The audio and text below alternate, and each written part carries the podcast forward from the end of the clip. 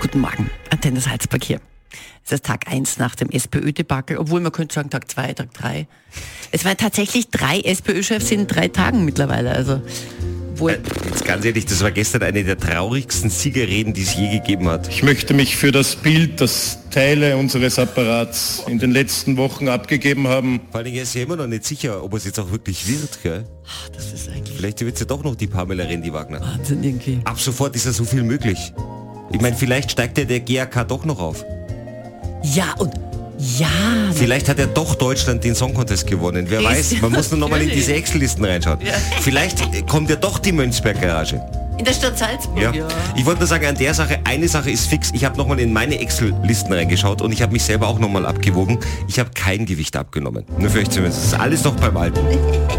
So, jetzt haben wir da vom Innenministerium was bekommen. Weil die haben gesagt, ja, Herr dem Christian, das müsst natürlich euch auch drum kümmern. In den frühen Morgenstunden. Vom Innenministerium, Ja, die schicken das noch per Fax. natürlich. Das österreichische Innenministerium präsentiert die politische Bauernregel. Heute zur SPÖ. Der Wahnsinn hat schon lang begonnen, jetzt hat der Babler doch gewonnen. Einer mag das Ganze gern.